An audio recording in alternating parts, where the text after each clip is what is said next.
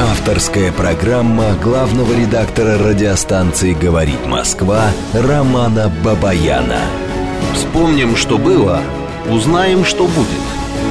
Программа предназначена для лиц старше 16 лет. В столице России, Москве, 18 часов 6 минут. Это радио «Говорит Москва». Продолжаем работать в прямом эфире. Я Роман Бабаян, главный редактор радиостанции. Давайте сразу пароли явки. Телефон нашего прямого эфира 8495-7373.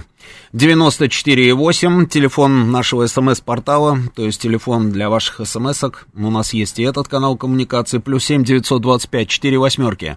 94,8. Работает наш телеграм-канал. Подписывайтесь на телеграм-канал «Говорит Москва». Найти его очень просто. Латинскими буквами в одно слово, без каких-либо точек, запятых, э, пробелов и так далее. Радио говорит МСК. Ну и телеграм для ваших сообщений говорит МСК Бот. А, продолжается все еще трансляция на YouTube. Подписывайтесь на наш YouTube. А, здесь у нас тоже есть чат. Вижу, вы тут обмениваетесь какими-то супер важными сообщениями по поводу велосипедов. И чем больше таких сообщений, я вам честно скажу, тем больше у меня, собственно, сомнений на тему вообще необходимости этого самого чата. А, я практически в шаге уже от того, чтобы принять решение этот чат закрыть, потому что все это мне надоело. Какие-то велосипеды, еще что-то, еще что-то, да. Это где-нибудь в другом месте обменивайтесь такой вот повесткой. Ну ладно, тем не менее, работает наша трансляция на YouTube. Находите наш канал, называется «Говорит Москва». Подписывайтесь, вы все увидите, услышите и так далее. И на Рутюбе у нас есть канал, идет трансляция. Подписывайтесь на наш а, канал на Рутюбе, он тоже называется «Говорит Москва», его найти очень просто, он на главной странице Рутюба, а, там, где все информационные, собственно, порталы, и вы сразу увидите после первого канала, если я не ошибаюсь, да, там первый, потом сразу идем мы, да, то есть подписывайтесь на нас. Ну что, друзья, я хочу а, оттолкнуться от самых свежих новостей, а, которые только что звучали в выпуске а, в информационном нашем выпуске. И это та тема, за которой я слежу. Это тема со всеми нашими картинами, которые находятся в данный момент за границей. Ну вот самая свежая новость пришла, и тут мы узнали еще кое-что, да. А, значит, новость э, Интерфакс передает. Проблемы с российскими картинами на финляндской границе связаны с новыми санкциями Евросоюза, сообщил спецпредставитель президента РФ по международному культурному сотрудничеству Михаил Швыдкой. Действительно, говорит он, в связи с введениями с введением последних санкций Евросоюзом возникла некоторая задержка на пересечении границы между Хельсинки, а это внешний контур Евросоюза и Российской Федерации. По его словам, разбором занимаются разбором ситуации занимаются российские дипломатические сотрудники, сотрудники зарубежных учреждений Финляндии. Поскольку есть вещи в разных странах, то в разных странах к этому подключены наши зарубежные учреждения. Этим занимается, естественно, и Министерство культуры, говорит Швыдкой. Этим занимаются директора музеев, которые предоставляли свои произведения на выставке. Идет планомерная работа, повторю, она связана с новым пакетом санкций. Запоминаем эту историю. Вот эту формулировку. Это связано с новым пакетом санкций. Идем дальше. Швыдкой надеется, что картины окажутся в России. Мы тоже надеемся, правильно? Мы же тоже надеемся, что картины окажутся в России. Я думаю, говорит он, что сегодня мы делаем все для того, чтобы эти произведения вернулись в Россию. Полагаю, что так оно и будет. При том, что, как вы понимаете, ситуация геополитическая достаточно сложная. Но я надеюсь, что все вещи, которые были вывезены за рубеж, вернутся в Российскую Федерацию в свой срок. Ранее в понедельник, теперь вот суть, собственно, того, что происходит. В понедельник финская таможня официально заявила, что задерживает картины из-за санкций ЕС. В выходные дни таможня на пограничном пункте пропуска Валима задержала три партии груза, которые могут подпадать под санкции ЕС – Ведомство начало предварительное расследование этих случаев, которые предусматривают серьезное нормативно-правовое нарушение в виде уголовного преступления. Таможня конфисковала грузы, потому что местом их назначения, внимание, была Россия. Российские СМИ ранее сообщали о задержании грузовиков, в которых находилось более 200 картин из Эрмитажа, Третьяковской галереи и эти картины участвовали в выставке в Милане, которая называлась «Гран-тур. Мечта об Италии от Венеции до Помпей». В Эрмитаже журналистам пояснили, что сложности связаны с логистикой, а не с санкциями. Вот еще одна формулировка, которую мы с вами запоминаем. С логистикой, а не с санкциями. Подробности перемещения экспонатов не сообщаются с целью обеспечения их безопасности. СМИ уточняют, что на выставке в Милане были произведения из Государственного музея Павловск, Царское село, Гатчина и других, соответственно, Эрмитаж.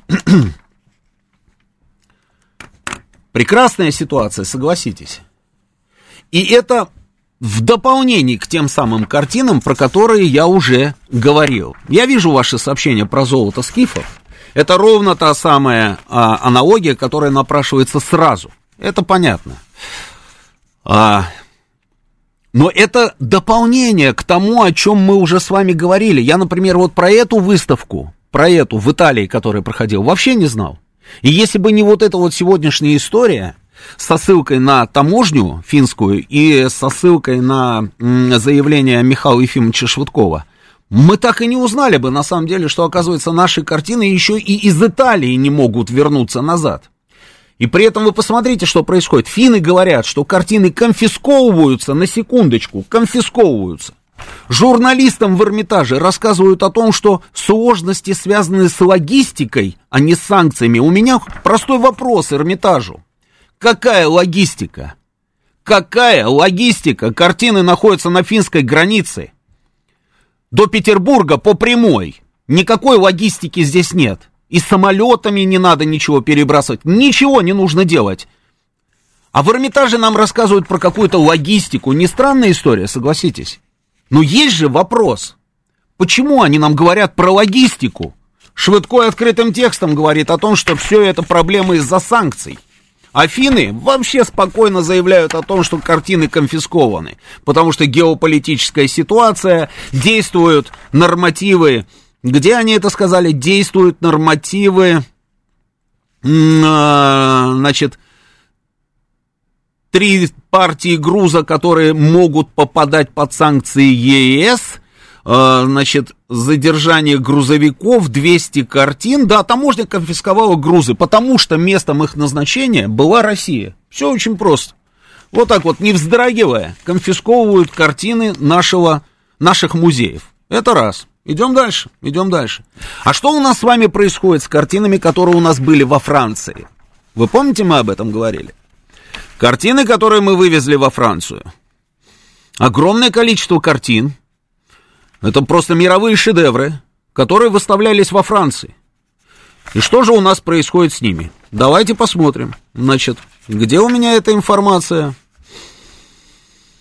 В середине марта стало известно, что Франция отказалась возвращать шедевры из коллекции мецената Ивана Морозова, которые с сентября прошлого года выставлялись в здании фонда Луи Виттон в Париже. Выставка закончилась 3 марта, но транспортировку картин в Россию задержали из-за санкций. Позже со ссылкой на правительство Франции сообщалось, что экспонаты станут, внимание, залогом за безопасность граждан Франции, проживающих в РФ. Вы, вы, представляете, что они говорят, да? Просто в тупую, абсолютно. Это залог за, безо, за безопасность граждан Франции, которые проживают в РФ. Это про картины. Про картины, которые были туда вывезены.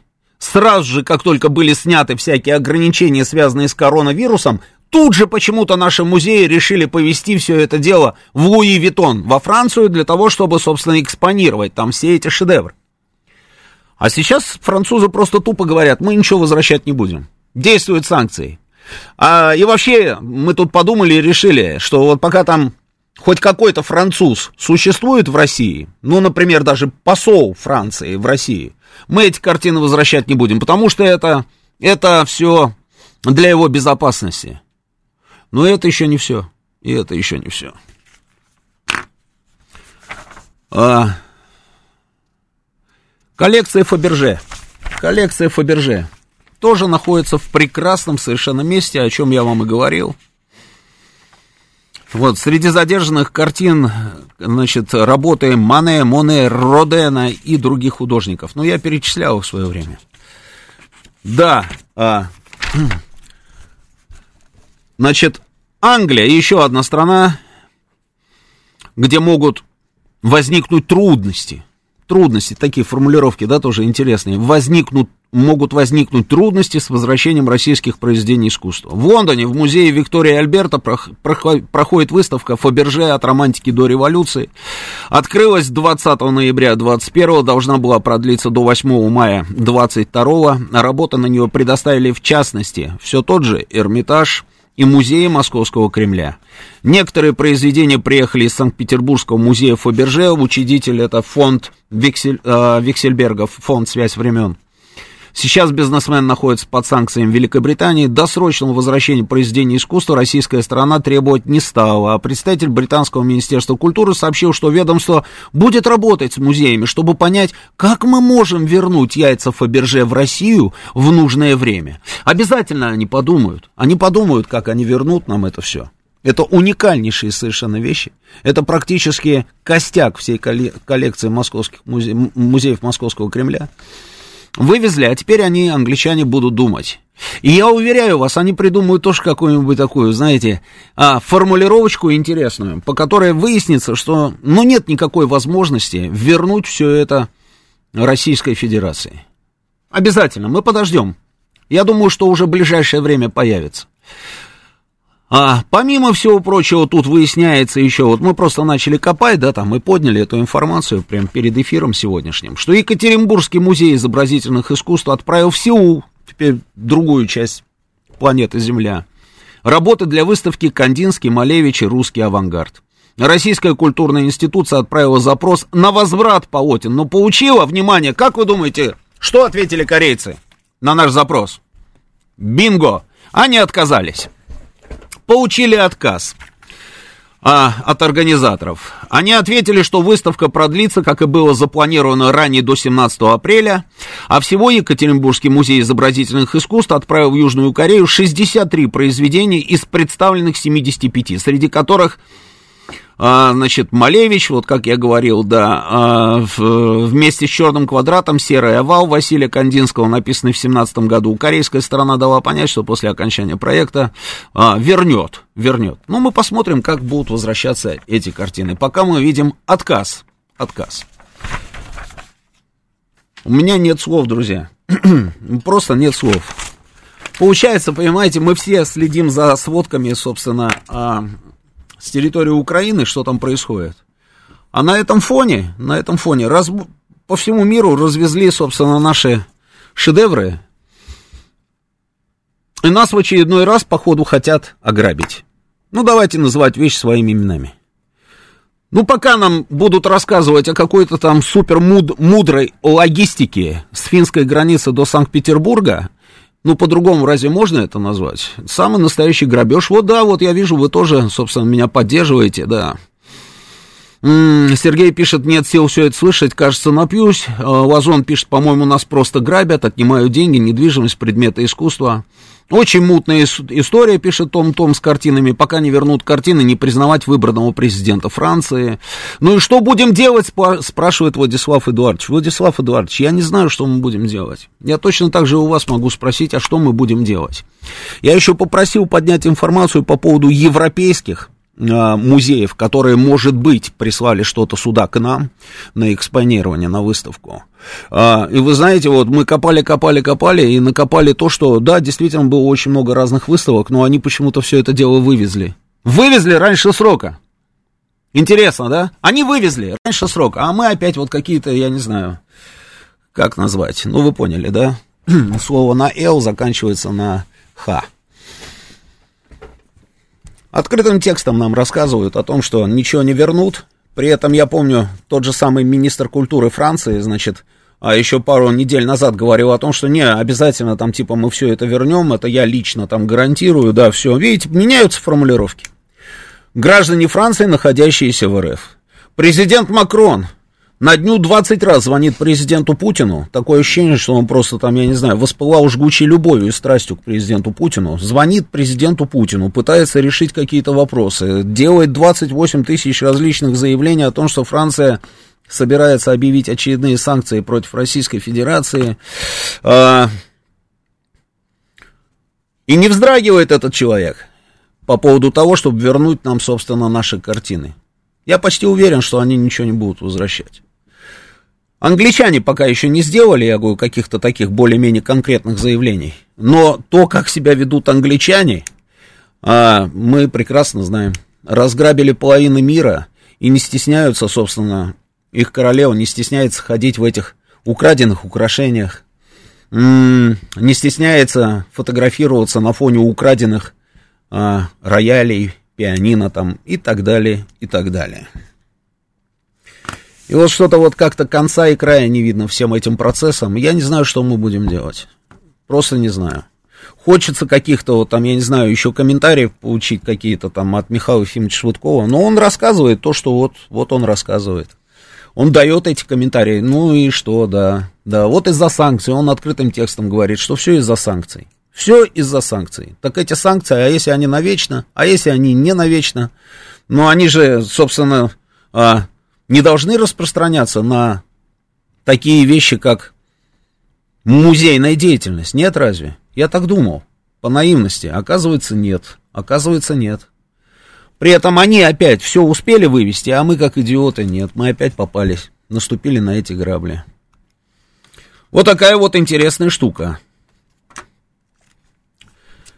В теории можно арестовать имущество Франции, равное стоимости картин. Владислав Эдуардович, ну мы арестуем э, там имущество Франции, французы арестуют имущество Российской Федерации. Я допускаю даже вариант, что французы арестуют имущество Российской Федерации, а мы не будем арестовывать имущество Франции. Ну, у нас же, мы же знаем с вами, как мы обычно себя ведем. Нет ощущения, что Путин все-таки не выдержит и нажмет ядерную кнопку, спрашивает стратегический инвестор стратегический инвестор, я думаю, я думаю, Владислав Удар, да, я согласен, что они и так его арестуют, да, совершенно верно. Я не думаю, что президент Путин нажмет просто так ядерную кнопку, или же нажмет эту ядерную кнопку, потому что там у нас кто-то там э, э, украл картины. Думаю, что нет, думаю, что нет. Но сама по себе ситуация, она просто какая-то совершенно ну, беспредельная, не побоюсь этого слова. Ну, беспредел же творится абсолютно. По всем направлениям творится просто беспредел. Вот что хотят, то и делают. Это удивительно, понимаете, в 21 веке, в 21 веке забыли вообще про какие-либо правила. Вот кто что хочет, тот то и делает.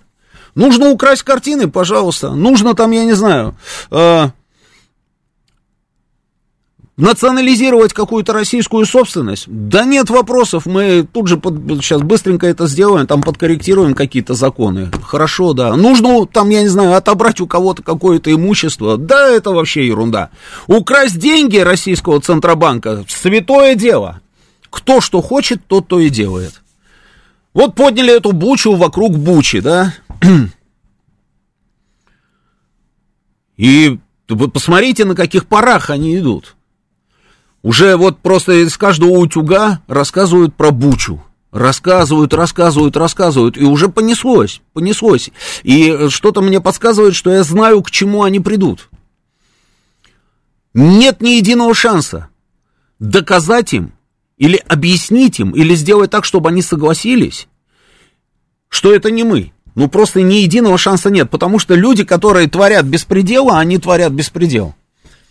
Мы кому что хотим доказать? Вот делаем, делает заявление наше Министерство обороны, что мы не имеем к этому отношения. Ну, я очень рад, да, что мы делаем эти заявления. Делают заявления там наши какие-то эксперты, там есть какие-то там а, видеокадры. Ну, что хочешь, ты сейчас будешь показывать и предъявлять, а результат будет тот же самый.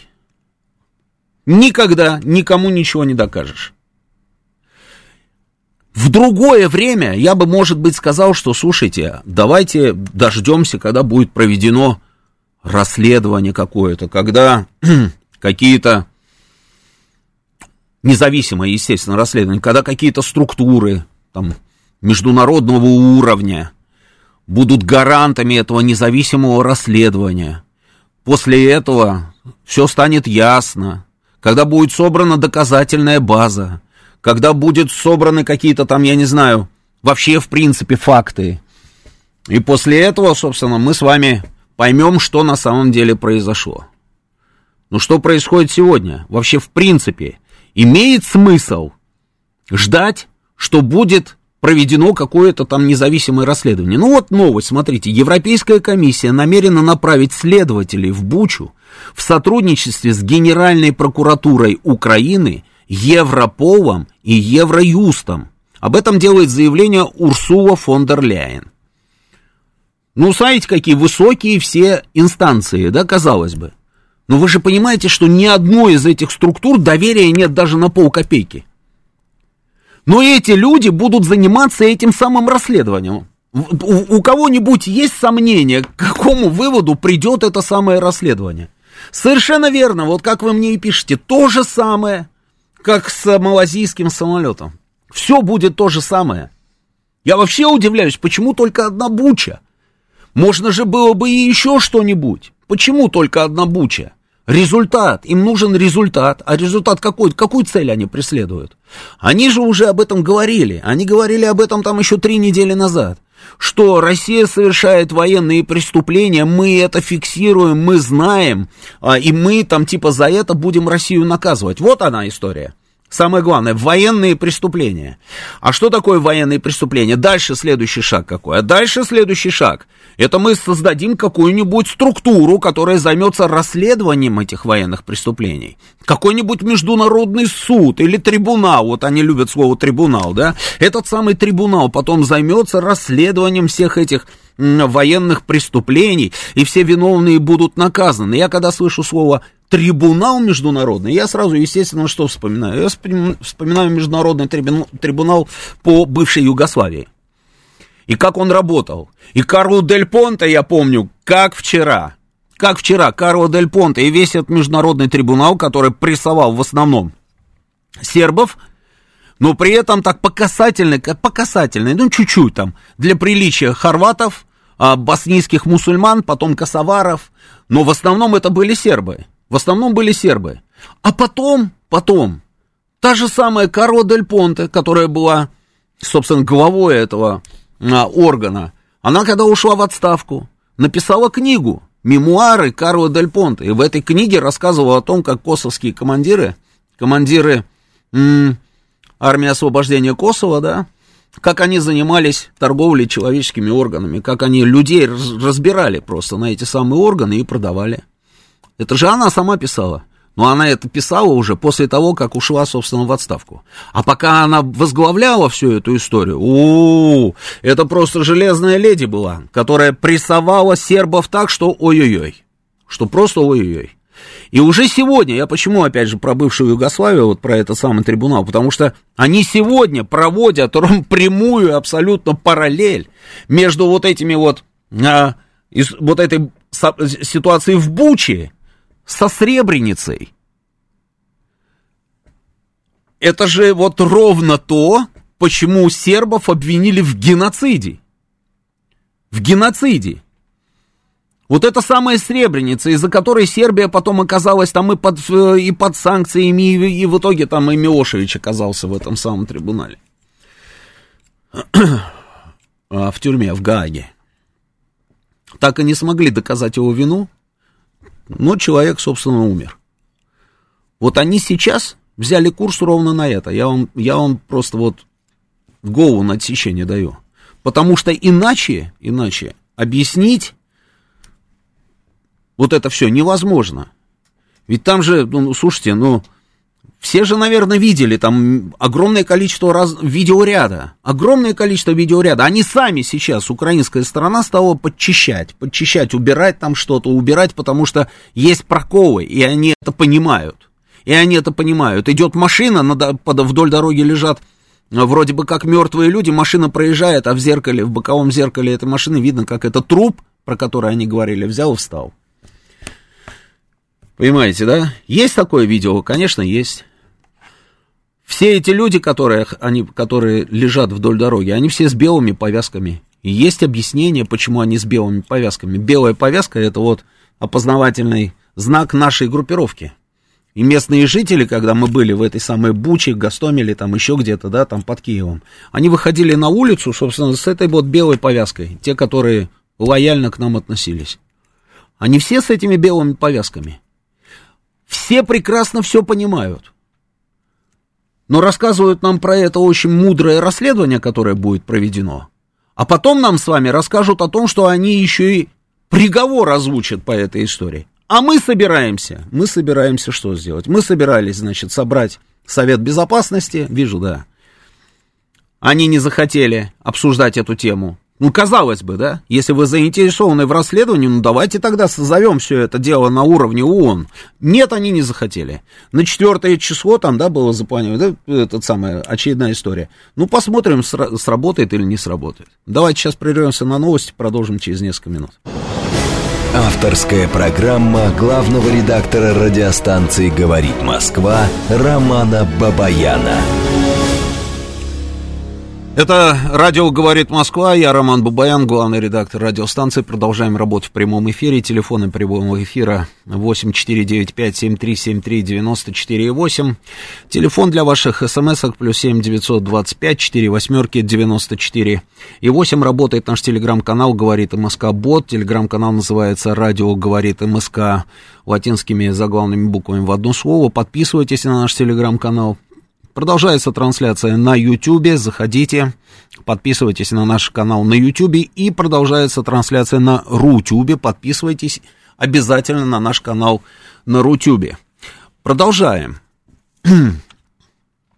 а, вот вы мне пишете, что а, подавятся же мы не Сербия, Панк 13 пишет, Путин добрый, а, Печально, но русские всегда приходят за своими картинами 9146.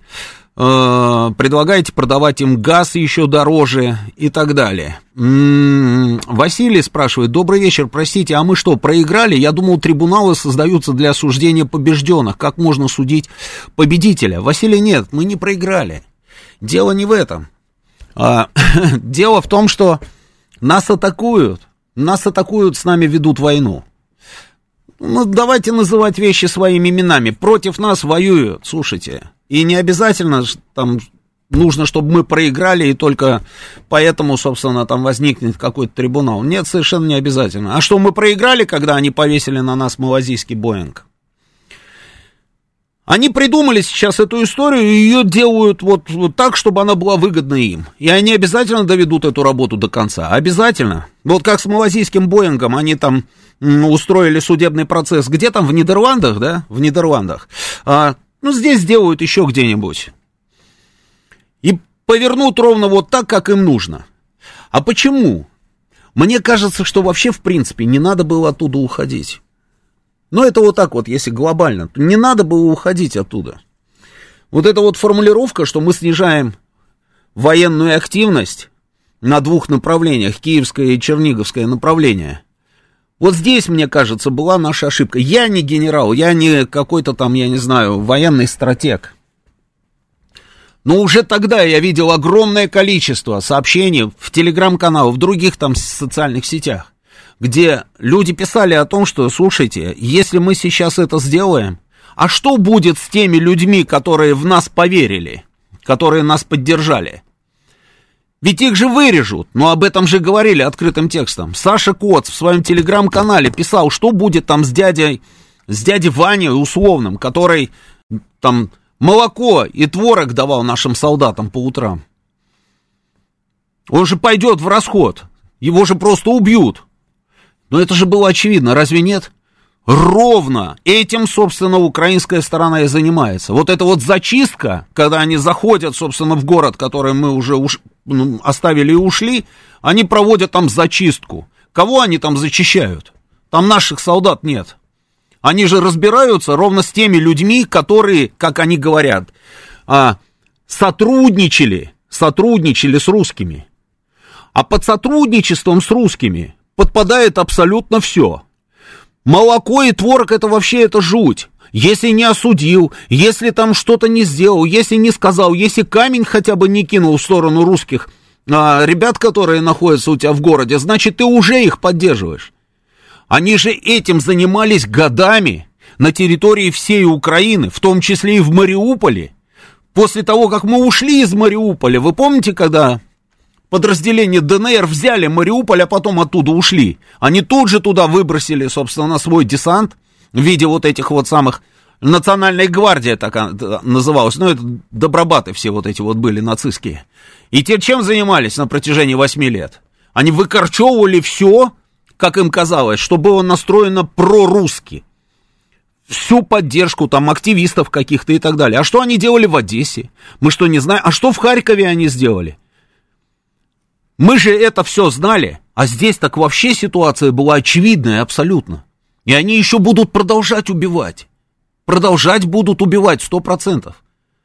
Они считают, что таким образом они они работают в интересах там Украины, потому что они коллаборантов, значит, э, пытаются нейтрализовать. Они считают этих людей коллаборантами, коллаборационистами, которые поддерживали российскую группировку или российскую миссию на Украине. Ну и, конечно, они этих людей сейчас пустят в расход. Они это и делают.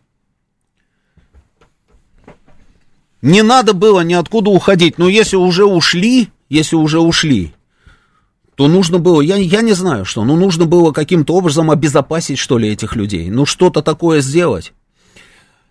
А американцы, когда уходили а, из Вьетнама, из Вьетнама, они вывезли с собой, знаете кого? Они вывезли с собой, а, ну, тех, которые там на них работали, ну, старались практически там вывести всех, кто вот на них работал, да, они их вывезли. А потом, потом прошли годы, и во Вьетнаме стали рождаться дети. А, метисы. То есть вот мать, допустим, вьетнамка, а вот американский солдат там, да, находился там какое-то время, и вот она родила там ребенка. Этих детей презирали, преследовали, гнобили, в общем, как хотели. Считали, что это такое живое воплощение, собственно, падения морального и позора, ну и так далее, и так далее. И они потом в какой-то момент, американцы, решили и этих людей тоже забрать. Объявили о том, что они дадут им гражданство, и стали этих людей тоже вывозить. Вот так они действовали, когда они уходили из Вьетнама. И это была бы красивая, конечно, история, о которой можно было бы говорить, не случись, допустим, вот их бегство из Афганистана. И что происходило в этот момент, мы это тоже видели. Мы это видели. Но, тем не менее, они же кого-то вывезли оттуда, правильно? Они же не всех там бросили. Не всех они бросили. Они вывозили людей, которые так или иначе с ними сотрудничали. Вывозили. Не всех, но вывозили. Но этих людей было много в Афганистане, потому что они там находились очень много лет. Людей, которые были лояльны к нам, в той же самой Буче там, да, или еще вот в каких-то там населенных пунктах там в районе Киева. Их же было немного, правильно, таких? Надо было этих людей как-то забрать, что ли, с собой. Или что нужно? Ну, что-то нужно было сделать. Да надо было вывести их. И я думаю, что трудностей бы не возникло, потому что эти люди прекрасно понимали, какую, какая участь, собственно, их ждет. Они жили в этой стране, они прекрасно знали, как эта страна расправляется с теми, кого считает нелояльными, и я думаю, что они не возражали бы, если бы им предложили, допустим, переехать на территорию Российской Федерации, там, в Крым или Белгород. Мне кажется, вот так вот нужно было действовать, но мы так не сделали. Я очень сильно надеюсь, что это не повторится, больше эта история. Я очень сильно надеюсь. Э, Василий, я вам уже ответил, что мы не проиграли. Мы не проиграли. Значит, а, пару соображений по поводу спора а, Пескова и Кадырова. Ну, взрывался интернет просто в эти дни, да. Было заявление в начале Пескова, а потом, значит, появилось заявление Кадырова. В телеграм-канале я прям видел Кадыров 95, там текст вот этого обращения, он был жирным шрифтом написан. Обычно там обычным шрифтом, а тут прям жирным. То есть это подчеркивало, собственно, важность того, что он хотел донести. Вы знаете, я на стороне Кадырова, естественно. Но при этом то, что говорит Песков, то, что говорит Песков. Тут смотрите, какая штука. Вот не надо никогда торопиться записывать в предателей человека, который вам скажет, что он против войны. Ну, ну человек говорит, я, я против войны, я не хочу, чтобы была война. У нас на сегодня настолько все на нерве, настолько мы с вами погрузились вот в эту, собственно, ситуацию,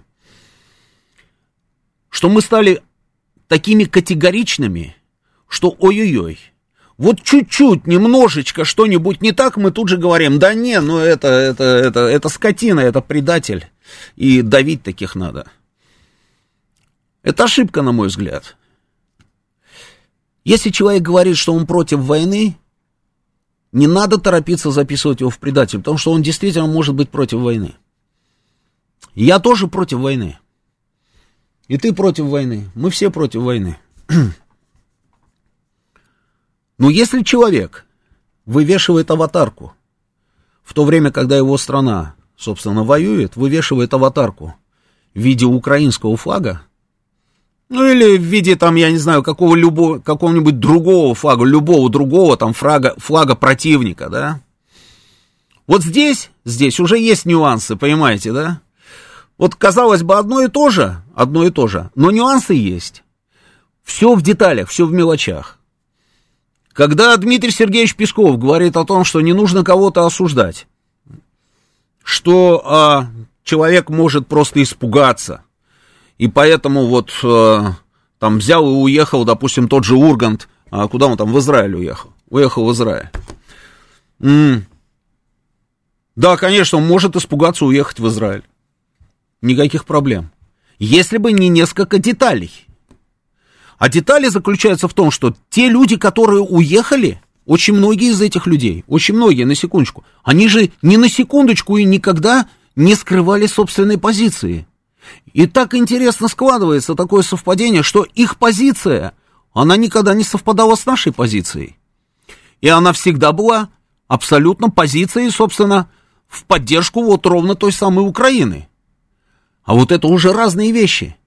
Я бы понял, если бы, допустим, действительно там, да, ну, бывает же такое, да, что все-таки, ну, бывает, да, вот взрослый человек, взрослый, не пацан какой-нибудь вчерашний, а взрослый человек, Вдруг тебе говорит, ты знаешь, я вот не разбираюсь в этой ситуации.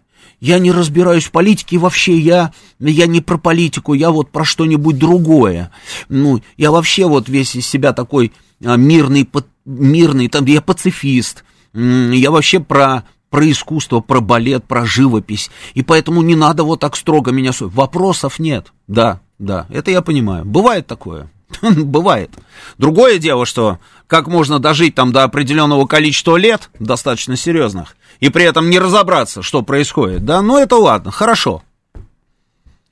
Но когда человек, который тебе это говорит сегодня, еще вчера, там фотографировался на фоне украинского флага и высказывался там в, в, в поддержку Украины, не замечая абсолютно ничего, ни Одессы, не вспоминая про Одессу, как сжигали людей с живьем просто за то, что они были наши, а не их. Не замечая Донбасс, не замечая вообще ничего. Вот здесь уже возникают вопросы. И здесь мне, конечно же, близка больше позиция а, Рамзана Кадырова. Он, он вот так, он по прямой, понимаете, идет по прямой. Он говорит, вот, вот, вот такая вот ситуация, идет война, там мы имеем вот этих людей, а здесь мы имеем наших людей. Ты или там, ты или здесь. И все, и никаких оттенков и полутонов. Имеет право он так говорить? Конечно, имеет. А почему он имеет право так говорить?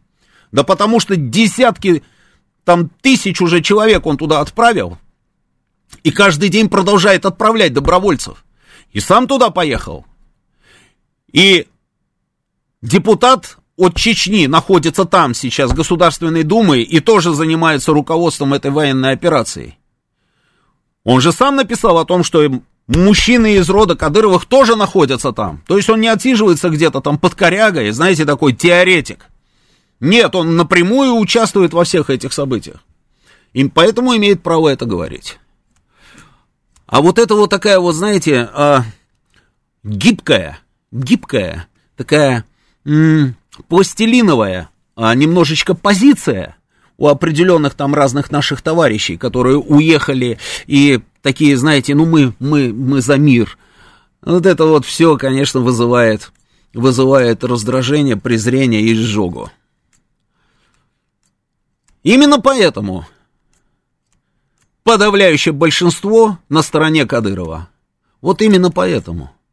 подавляющее большинство наших людей, а это простые люди, простой народ. А Россия вот в таких сложных, сложные в такие времена и в таких ситуациях всегда опиралась на кого? Она опиралась просто на обычных людей. Потому что они и есть тот самый базис. Как это сейчас там принято называть? Глубинный народ, да я не люблю вообще эту формулировку, да, но она почему-то стала модной. Я ее не люблю. Просто народ, обычные мужики, там, обычные женщины. Они без фальши, понимаете, они такие вот, они по прямой. А вот у этих товарищей с этой пластилиновой такой гибкой позиции, знаете, с такой вот а, сладкой апельсиновой вот этой вот позиции, да, у них же, у них же как? Они, они уедут, уедут, а, и будут тебе рассказывать отовсюду, что они, конечно, патриоты, они за Россию, они за свою родину, за свою родину они. Они ни в коем случае не против России. Это конченые отморозки только там говорят. Все, мне стыдно, я вообще не хочу ничего общего иметь там. Нет, эти не... они же, они же апельсиновые такие, пластилиновые. Они вам будут рассказывать, что они за Россию. Но за какую? За какую Россию? Они за, за Родину. Ну, Родина, они так... Но Родина же бывает и не права. Понимаете? Вот в этом и гибкость этой самой позиции. Они так вам будут рассказывать. Шкуро, он тоже был за Россию. И Деникин был за Россию. И тот, и другой воевали с большевиками. Но Деникин не стал, собственно, воевать на стороне немцев, а Шкуро, по-моему, стал, да? Было такое? Было. Вот и вся разница. Вот и вся разница. И я и в прошлый раз говорил, и сейчас скажу, что если, не дай бог, если, не дай бог, вот эти вот апельсиново-пластилиновые люди – а, отсидевшись где-то там. Кто по состоянию здоровья, понимаете, да? Они же говорят там, я, я поехал лечиться, лечиться поехал, ну хорошо. А, кто-то, кто-то от испуга куда-то поехал, да, в страну, которая не воюет со своими соседями. Об этом уже говорили сейчас у Евгении Волгиной, и мы знаем, про кого шла речь, да, там, а, кто-то там еще по каким-то соображениям. Поехали, отсиделись, при этом мы знаем про их позицию. А я сбрасывал, нет вам, чтобы не быть голословым, сейчас я пару фоточек таких вот сброшу, да, и, и мы покажем всем. Сейчас я сброшу эти фотографии. Где у нас здесь момент? Вот, да? Да, вот Замечательная фотография, вот, Чулпан Хаматова а, с Ургантом, вот они стоят, да, Чулпан Хаматова, видишь, да, вот, вот. Ну, это случайное совпадение просто в наряде, в цветовой гамме, да, вот я так покажу, да. Те, кто видит трансляцию, это декларация позиции. И они стояли на этой позиции всегда. А во, ой, а это у нас кто? А это же у нас, это же у нас Ксения Анатольевна. Это Ксения Анатольевна. Ну не может быть, это не Ксения Анатольевна. Да, точно это она. На фоне портрета Бандеры. А, вот оно в чем дело. Ну так вот. А, если эти люди через паузу сюда вернутся, и если просто обычные люди увидят, что они опять в шоколаде, будучи блондинками или брюнетками или еще кем-то. Вот это, вот это будет та самая история, которую не простят людям, которые находятся у власти. Я в этом даже не сомневаюсь. Вот это будет ровно вот та самая штука, которая выведет людей просто из себя. Потому что так нельзя. Потому что народ не идиот, все прекрасно понимает. Давайте зачитаю несколько ваших сообщений, да, и попробую взять несколько звонков. Угу. Реквизита мало, поэтому только буча. А, слушайте, ну, они работают с выдумкой, понимаете? Топорно, но с выдумкой они могут это где угодно сварганить. А, а почему все понимают, говорит Сергей, но никто на высшем уровне... Что ж такое, почему убегает сообщение это все время? А, но никто на высшем, уров... Э, на высшем уровне не может говорить, что мы сомневаемся в честности людей, которые клевещут, отнимают чужую собственность и не призываем к участию экспертов из Китая, арабских стран. Слушайте, Сергей К., не нужно призывать экспертов там из каких-то там других стран. Не нужно этого делать. Мы же с вами знаем, с кем мы имеем дело. Нужно проводить собственное расследование и все. Другое дело, что даже если мы наберем эту самую фактуру, кому мы ее будем предъявлять, эту фактуру? Куда мы повезем ее? В ООН? Вон, вон они, смотрите, как, как, как страусы там спрятались и сидят. А если и подают голос, то исключительно только так, как, собственно, требуют там определенные товарищи. А, к, э, про проиграли я уже говорил, подавятся мы же не Сербия. Так, что это такое? Для них есть, у нас есть Красная Армия. Добрый вечер. Вы допускаете, что среди десятков тысяч людей на фронте есть отдельные отморозки, единичные случаи военных преступлений были даже в советской армии. А, это пишет Артем Пел. Артем, я все понимаю, да, но посмотрите, какая странная штука, если даже вот по хронологии, да, брать, вот можете сами отследить. Наши уходят, допустим, сегодня из Бучи, на следующий день появляется заявление мэра Бучи, который говорит, о, смерть врагам, а, мы освободили там город, хотя его никто не освобождал, просто наши ушли. И он такой весь из себя, мы дальше будем, все, все, все, все. У меня оно есть, это заявление, но я не буду его показывать, нечего показывать. А, я вам пересказываю близко к тексту, сами можете найти там в Телеграме или еще где-то. И ни слова про то, что у него в городе, оказывается, вдоль дорог лежат там сотни убитых людей. Или сколько там? Еще сотни они говорят, или тысячи уже.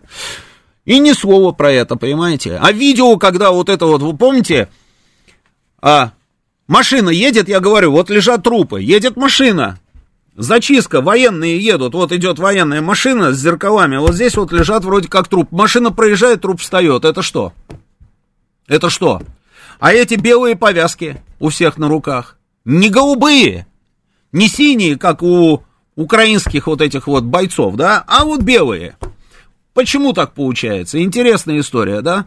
По хронологии даже это не бьется абсолютно. Поэтому, ну, я не знаю, слушайте, поэтому, конечно, можем про единичные какие-то случаи там говорить, да, но, может быть, только не здесь. Есть видео, где люди в форме Беларуси, кажется, Гомель отправляют по почте технику и вещи. Я не видел такого видео, да, что за люди в форме Беларуси, не знаю. Здравствуйте, если уже есть опровержение видео, где поднимается погибший. А, вот, это эффект был из-за преломления бокового зеркала, который дает водителю большой угол обзора. Да? То есть из-за преломления зеркала лежачий может встать, что ли?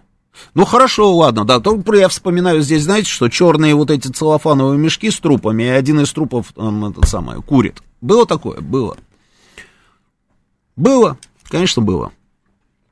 Люди, которые все время врут, им просто верить никак невозможно. Другое дело, я вам еще раз говорю, я бы сам двумя руками выступил бы там за какое-нибудь расследование. Но как проводить это расследование в мире, где нет никаких правил и где никто никому не доверяет, и верить никто никому не хочет? Как провести расследование? Подскажите мне. Так, дальше. Нас бьют, мы летаем. Слаба Россия в одиночку идти против западного конгломерата и помощь Китая нам тоже недостаточно. Слушайте, вот по поводу слаба Россия, знаете, вот это вот на самом деле немножечко уже утомляет. Вот эти все заявления, что ой, там вот их много, там, а Россия вот одна, а мы тотально проиграли там какую-то информационную войну. Я вот все понять не могу, кто, что имеется в виду под проигрышем информационной войны. И когда пытаются пытаюсь вот, собственно, с кем-то поговорить на эту тему, а, мне говорят, ну как, ну вот в, во всех этих европейских там столицах, во всех европейских государствах, в Америке, там вот все газеты печатают о том, что мы вот э, кровавые там убийцы и так далее, и так далее. Ну, конечно, это их же газеты, правильно? Они печатают, естественно, ту самую информацию. Наши газеты печатают другую информацию. Было бы странно, если бы в годы Великой Отечественной войны немецкие газеты давали бы сводки Совинформбюро, правильно же? И наоборот. Очень было бы странно, почему мы сейчас, наблюдая за тем, что печатают их газеты там или говорят их телевизионные каналы, считаем, что мы проигрываем информационную войну. Мне кажется, это неправильно. Сейчас новости, вернемся через несколько минут. Авторская программа главного редактора радиостанции «Говорит Москва» Романа Бабаяна. Вспомним, что было, узнаем, что будет. Программа предназначена для лиц старше 16 лет. Еще раз добрый вечер. Всем 19.07 в Москве. Это радио «Говорит Москва». Я Роман Бабаян, главный редактор радиостанции. Продолжаем работу в прямом эфире. Телефон нашего прямого эфира 8495-7373-94,8. Работает наш телеграм-канал «Говорит МСК Бот». Подписывайтесь на наш телеграм-канал. Радио «Говорит МСК» латинскими буквами, в одно слово, без всяких пробелов, без ничего. А, телеграм нашего, э, самый, телефон нашего смс-портала плюс семь девятьсот двадцать пять четыре восьмерки девяносто четыре и восемь. И продолжается трансляция на Ютьюбе. Подписывайтесь на наш канал на Ютьюбе. И продолжается трансляция на Рутюбе. Подписывайтесь на наш канал на Рутюбе.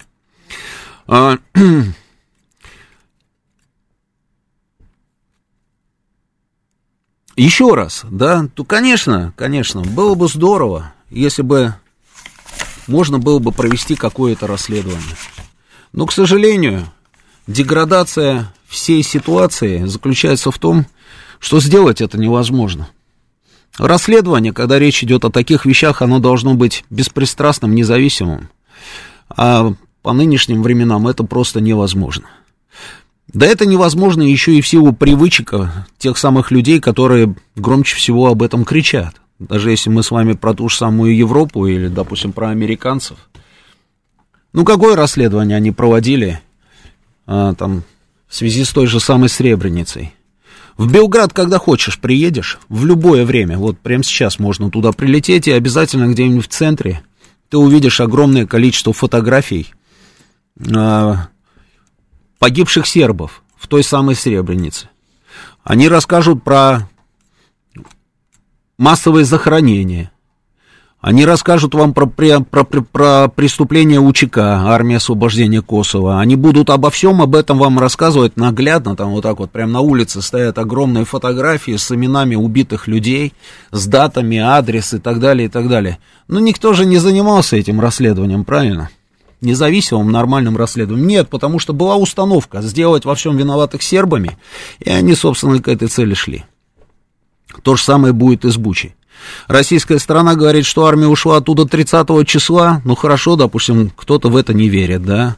Но 1 числа появляется в эфире мэр этой самой Бучи, вот я вам только что говорил об этом, который ни словом, ни полусловом не обмолвился, он весь такой сиял от радости, но ничего не говорил про бешеное количество трупов на улицах этих городов. Те картинки, которые мы видим а, с этими белыми повязками, кто будет убивать из российских, допустим, солдат, людей, которые ходят с белой повязкой, это опознавательный знак, собственно, мирного населения, которое вроде бы как вот, собственно, за нас, да, зачем это делать? В общем, вот как-то так. Как-то так. Потом есть кадры вот этой самой зачистки, которая она только-только начиналась. Я не знаю, есть видео, да? Ну, можем показать, да. Есть кадры, где они друг другу задают вопросы, в кого можно стрелять, в кого стрелять нельзя. Есть кадры зачистки, вот они заходят в город. А. Это вот, я просто звука нет, я не слышу. А, а, с мат, да, там мат, да, действительно, да. В общем, есть кадры зачистки, когда туда заходит национальная гвардия, там техника, все, они едут, э, расталкивают своими бронеавтомобилями, значит, гражданские машины, которые перегораживают им проезд. Там следующее, по-моему, видео, да, тоже запускай. То есть прошла зачистка, никто ничего не говорил, там ни про какие трупы. И только спустя несколько дней, собственно, они об этом а, всем сообщили. Да, вот, по-моему, вот это вот самое видео, да. Они всем сообщили. Ну, ты что, надо в это верить, что ли? Потом еще раз я говорю, кому верить? Вот верить этим людям, которые нам... Да, да, вот это вот самое видео, вот они едут. Ну, оно долго, сколько там, хронометраж там несколько минут, да? 7 минут аж, да? Не, ну 7 минут мы тратить эфира не будем на это, на все. Ну, вот так вот они перемещаются там по городу, видите, да? Ну, посмотрите, есть где-нибудь трупы? Нет, это одна улица, сейчас будет другая, там, я не знаю, до той улицы не доехали, что ли, на протяжении нескольких дней и не отрапортовали о том, что там кругом лежат, собственно, погибшие. Да и потом я еще раз говорю, ну как можно верить этим людям, которые нам рассказывали про Мариупольский роддом? А потом появилось, видели, я не знаю, не видели, интервью, все убирать. Видели, не видели, там интервью этой девушки, которую мы вначале все камнями закидали, да, заявив о том, что это бьюти-блогер, которая э, участвовала там в постановочных съемках, помните, да, вот это все, да, с ребенком Мариуполя. Она вот потом сама появляется и рассказывает, рассказывает, что там происходило, как их из этого роддома всех вывели, и роддом превратили в военную базу.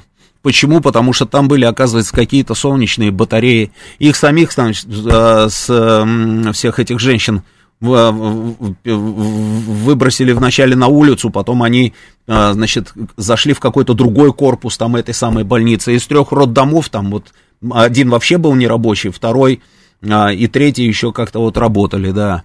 Как они на улице готовили себе еду, как эти ВСУшники выходили из родильного отделения, отнимали у них эту еду. Им говорили, слушайте, это для женщин там с детьми, там а, беременные или те, которые только-только вот, как говорится, родили, да, нет, они вот, значит, отбирали. Она рассказывает все это сама. Никакого авиаудара не было, ничего не было. Но как преподносили нам все это? Ну и после этого можно вообще, в принципе, верить этим людям? Читаю ваше сообщение. Роман, вы правы, печально, что украинцы предали свою историю, своих граждан, еще имеют наглость заявлять, что они не фашисты. Да есть огромное количество фотографий у меня вот э, прямо вот в телефоне. Стоит весь такой в свастиках. В свастиках. Уроженец Мариуполя вместе с документами, да, боец Азова. В свастиках, он понимаете? А то, что они предали свою историю, они давно ее предали, эту историю. Об этом мы много раз говорили. А, бон Джови Джон пишет Кадырова и человека, ведущего телеграм-канал в пресс-секретаре Путина, вот тогда будет просто ясно и понятно. Да, есть, есть один выход, закройте экран, отвернитесь от Европы, только так и никак. И если же русских обвинят во всех, а, во всех грехах на высшем уровне европейских государств, врут. Ну да, да. Все, Сергей говорит, точно напьюсь. Михаил три семерки пишет, извините, м-м, как из монолога Чацкого Степан пишет о суде кто. Совершенно верно, совершенно верно, так оно и есть, да. Юрий призывает всех бомбить, теперь поддержки и лояльности от местных можно не ждать, а вот камни в спину точно полетят, бравый ленивец. Я об этом и говорю, нельзя было ни в коем случае оставлять этих людей а, беззащитными на растерзание. М-м-м, кто ответит за наших погибших ребят, которые выгрызали там каждый метр этой земли? Вопрос риторический. Я считал, что где-то предлагали вывести всех желающих. Сергей Афонин пишет. Да, ну предлагали это одно, а вывести это совершенно другое. Надо было вывозить, конечно, этих людей. Я думаю, что это просто трагедии будут в бесконечном количестве. Они будут зачищать там это жестко абсолютно, как они говорят. Так, э, Роман, а теперь люди сто раз подумают, помогать нашим солдатам или нет. Ну, в общем, а на фоне всего этого у нас продолжаются переговоры. Переговоры это, конечно, всегда хорошо, переговоры это лучше, чем не переговоры, да. Другое дело, что о чем мы переговариваемся. Об этом мы поговорим после того, как я пообщаюсь и возьму несколько звонков. Начинаю с Анны. Добрый вечер. Как ваши Добрый дела, вечер, Анна? Роман Здравствуйте. Георгиевич. Как-то живы, слава богу. Слава богу. Ваши молитвы не то, что называется. Роман Георгиевич, о каком объективном расследовании сейчас можете идти речь? Вы вспомните, вот не так давно какой-то югославский журналист разместил в сети фотографии с э, разрушенными домами. И все писали, да, это ужасно, это, это невероятно, это такую, это так страшно, как только он прописал, что, приписал, что это Бел, Белград 99 -го года, так сразу все от него отвернулись. Ну да. Ну, какой тут может Ну да. быть объективное расследование? Ну это ладно. Вот вы, я понимаю, вы не военный начальник, я тоже не военный начальник, как вы понимаете. Но я могла понять, почему мы оставляли города в 41-м, 42-м. Я даже могла понять, почему в феврале 43-го мы оставили Харьков и оставили Белгород. Если мы чего-то не понимали, у нас был политрук, который нам объяснял. Может быть, вот сейчас, вот сейчас, вот в апреле 2022 года кто-нибудь из Министерства обороны снизойдет до меня, до Сиры и Убогой, выйдет и объяснит мне, почему мы оставили территории в, Ки... э, в Киевской области и в Черниговской области. Вот я не могу этого понять. Я помню, как мы входили потом в Харьков, мы, мы в первом освобождении Харькова и Белгорода не участвовали в нашей части. При первом освобождении Харькова погиб двоюродный брат моего мужа Илья. Мы входили уже в августе. И я помню, как на нас смотрели жители. В Белгороде еще как-то получше, а в Харькове, ох, как нас там приняли. Это только кажется, что везде встречали цветами. Уж молчу, ладно, не рассказываю. Ну, ох, как там встречали. Такими цветами, что не приведи Господь. И успокоились только тогда, когда приехал в Харьков где-то в конце августа, по начале сентября, Хрущев, там был большой митинг, и артисты Большого театра, когда устроили концерт. Вот тогда люди немножко успокоились.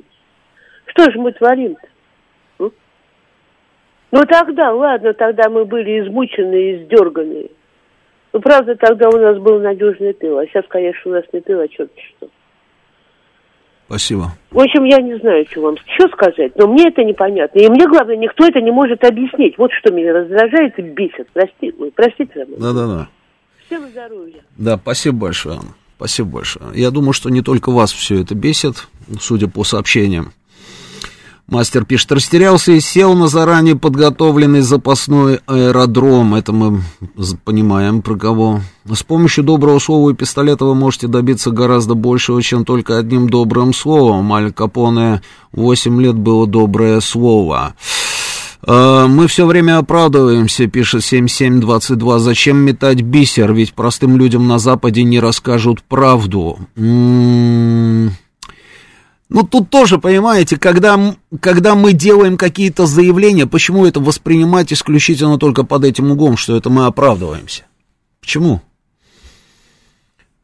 А, давайте немножечко по-другому на это посмотрим. Давайте просто скажем так, что мы не, оправдыв... не оправдываемся, а мы просто заявляем о своей позиции. Вот и все. Почему оправдываемся? Мы не оправдываемся. Мы продолжаем свою работу. Другое дело, я говорю, что идут переговоры, идут переговоры. Это же вот одновременно с этими переговорами, и, собственно, и Владимир Ростиславович Мединский нам сообщил о том, что мы снижаем вот эту вот активность на киевском и черниговском направлении. А, он же нам об этом сказал. Ну вот идут эти самые переговоры. Пытаюсь все понять я на самом деле, что мы хотим от этих переговоров. Ну, давайте вот попробуем напомнить, да, всем. Внеблоковый статус Украины, одна позиция, да, хорошо. Вторая, демилитаризация, позиция, понятно.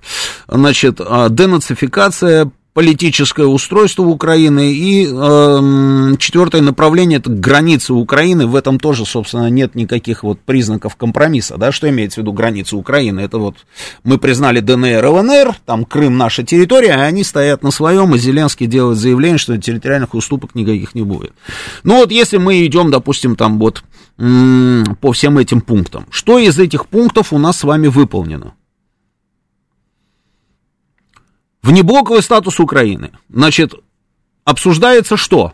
Вот переговорные позиции, да, какие, и что там вот обсуждают люди. Вот они рассказывают. В его рамках, в рамках этого вопроса обсуждается, должна ли страна в дальнейшем сохранять нейтральность или может стать членом НАТО. При этом до сих пор нет согласия по вопросу гарантий такого внеблокового статуса между сторонами. Украина а, хочет гарантий безопасности, которые напоминали бы статью 5 договора НАТО, то есть обещали бы прямую военную помощь э, в случае угрозы. Вот эта вот история с гарантами, с гарантами. Они говорят, нам нужна Турция, Штаты, Британия, Италия, Германия, Франция и так далее, чтобы они гарантировали нам безопасность. Ну тогда какой внеблоковый статус? Это просто будет какой-то другой блок, по большому счету, который будет гарантировать им безопасность, и в случае чего они все готовы будут воевать за Украину. То есть здесь, я думаю, мы будем возражать. И договориться здесь не получится. Но, тем не менее, мы это обсуждаем. Дальше, демилитаризация. Украина настаивает на том, чтобы сохранить текущую численность войск, в то время как, по мнению России, она должна быть меньше в несколько раз и не иметь ряда дальнобойных систем. Позиция России заключается в том, что армия Украины не должна быть больше 50 тысяч человек, а Украина считает, что нужно за образец взять Финляндию, оценить численность армии этой страны и привести корреляцию с учетом численности населения.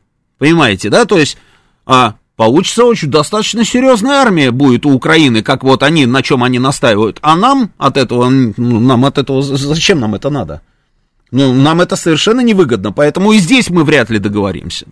Политическое устройство Украины. Здесь консенсуса тоже нет, так как Россия настраивает, а, настаивает на устранении праворадикальных политических группировок, но Киев на это, естественно, не пойдет. Ну и вот, соответственно, еще и вот эти территориальные дела. Вот идут эти самые переговоры, снижается активность на двух направлениях, а прогресса на этих переговорах нет и что-то мне подсказывать не будет. Но, тем не менее, переговоры всегда лучше, чем боевые действия. Следующий звонок. Добрый вечер, слушаю вас, говорите, вы в эфире. Алло. Да-да-да, слушаю вас, говорите. Алло, Роман, да. добрый вечер, Сергей меня зовут. А, Я попробую в двух минутах, наверное, рассказать э, свою версию вам и Ане, которая недавно звонила, почему, да, такое произ- произошло с Бучей. Давайте. мое видение ситуации такое, что изначально это же у нас специальная военная операция, то есть Мгм. военная, да? Да-да. Здесь основная цель, как говорится, не гуманистическая идет, а именно получение военного превосходства и выполнение одного из пунктов как э, демилитаризация. То есть что это значит? Когда сразу с нескольких направлений очень ограниченным контингентом, потому что вы сами прекрасно понимаете, Украина это огромная страна и по площади, и по численности вооруженных сил. А, было сделан заход на территорию с разных направлений. То есть это Харьков, это Киев, столица, да, а это юг с Крыма, и а, а, пошло давление с Донбасса, с территории, где у украинской армии находится наиболее боеспособная армия. А поскольку мы уже все знаем, что собиралась Украина именно нападать на Донецкую Луганскую республику и двиг... ее как бы полностью отбить и выйти к границам, то именно и там основная боеспособная армия у них была, то именно основной сейчас целью и на данный момент тоже является именно окружение и уничтожение этой большой, самой, так сказать, активной группировки обстрелянных ребят. Но если бы не было захода с разных сторон, с Киева, с Харькова, с юга, то основные массы бы украинской армии двинулись именно туда.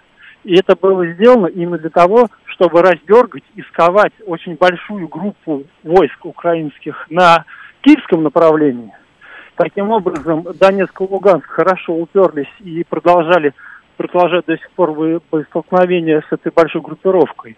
А с юга, с юго-востока, получили как раз наши войска большое преимущество, и именно за счет этого была окружена и освобождена Херсонская область, и э, налажен сухопутный коридор с Крыма. Соответственно, там э, дальше пошла уже уничтожение дамбы, то есть пошла вода и так далее, и так далее. То есть все идет планомерно. Это специально именно военная операция. То есть сейчас ушли из-под Киева, потому что теперь этой цели нет. Теперь идет основная цель – это окружение и уничтожение группировки вокруг Донецка и Луганска. И, в принципе, если она будет э, выполнена, то есть эта группировка будет окружена и дальнейшее решение уже там либо по капитуляции, либо она будет уничтожаться, как в первом, во втором котле в Дебальцево, если помните, да, 415 Дальше, год. да, дальше. А, даль- дальше просто получится полное военное превосходство нашей армии. Вот в чем дело. И Потом мы что будем делать, как вы думаете? Э, Что-что? Ну, потом мы что будем делать, как вы думаете? Ну, А потом дальше пойдет э, полностью демилитаризация, дальнейшее полностью гораздо легче будут боевые действия происходить. Хорошо, хорошо. Я, я понимаю, да, я понимаю прекрасно, о чем вы говорите. У меня только один вопрос. А, Мы вот сковали там определенные, а, определенное количество украинской армии на киевском направлении. Да, Сейчас мы да, оттуда ушли. Там огромное количество Да-да-да. Сейчас мы оттуда ушли, да. Мы, Да. они теперь как? Они теперь с развязанными руками, нет? Дело в том, что у нас там полное превосходство в воздухе. А та территория от Киева к Донецку и Луганску, куда они попытаются пойти, там небольшое количество лесов. То есть там просто авиация будет выносить все. Хорошо, Вот спасибо, спасибо, спасибо большое. Именно Спасибо. Лимузин, слушаю вас, добрый вечер.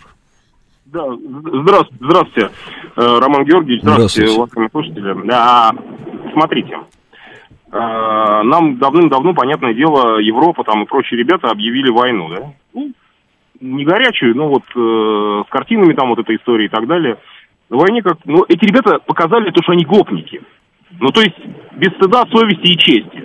Ну, с гопниками надо, соответственно, вести себя э, таким же образом. То есть, если у нас есть, а у нас наверняка есть рычаги давления на эти страны, надо их использовать. Сказать, ребят, ну не хотите по-хорошему, ну ей-богу, Все же видят и прекрасно все понимают. Умные люди, умные люди, не простые обыватели, которым показывают картинку, они верят всему на, на слово, а умных людей по всему миру навалом. Умные люди прекрасно понимают, что происходит. И мы должны быть жестче.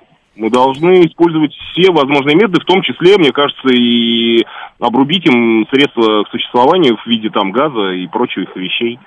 То есть, чтобы они прочувствовали на себе, что они не правы, когда ведут себя так помимо правил установленных.